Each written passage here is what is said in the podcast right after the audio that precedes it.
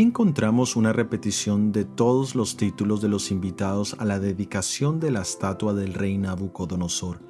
Esta repetición es una característica de la retórica semítica. La misma repetición la encontraremos con la lista de instrumentos musicales. El objetivo de esta repetición es enfatizar la importancia del grupo de personas.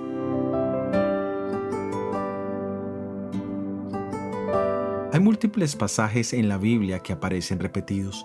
El caso más general es el de los cuatro evangelios. Todos registran casi lo mismo, la vida, las enseñanzas, los milagros, la muerte y resurrección de Jesús. Existen múltiples razones para esto. Primero, añadir énfasis a la persona de Jesús. Segundo, ofrecer mayor credibilidad. Y tercero, ver la historia de Jesús desde diferentes ángulos y perspectivas.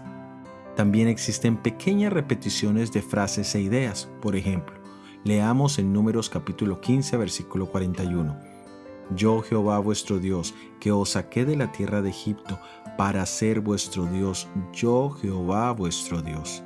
La promesa del pacto de Dios con su pueblo es uno de los temas más importantes del Antiguo Testamento, pero ese pacto incluye el concepto yo seré tu Dios y vosotros seréis mi pueblo. Ambos conceptos nos dejan claro el sentido de una relación de pertenencia y no un sentido aislado de orden y obediencia. Este elemento es importante para el ser humano porque usualmente nosotros nos comprometemos y somos obedientes cuando sentimos que pertenecemos a un individuo o grupo. Jesús desea ser tu Dios y que nosotros seamos sus hijos.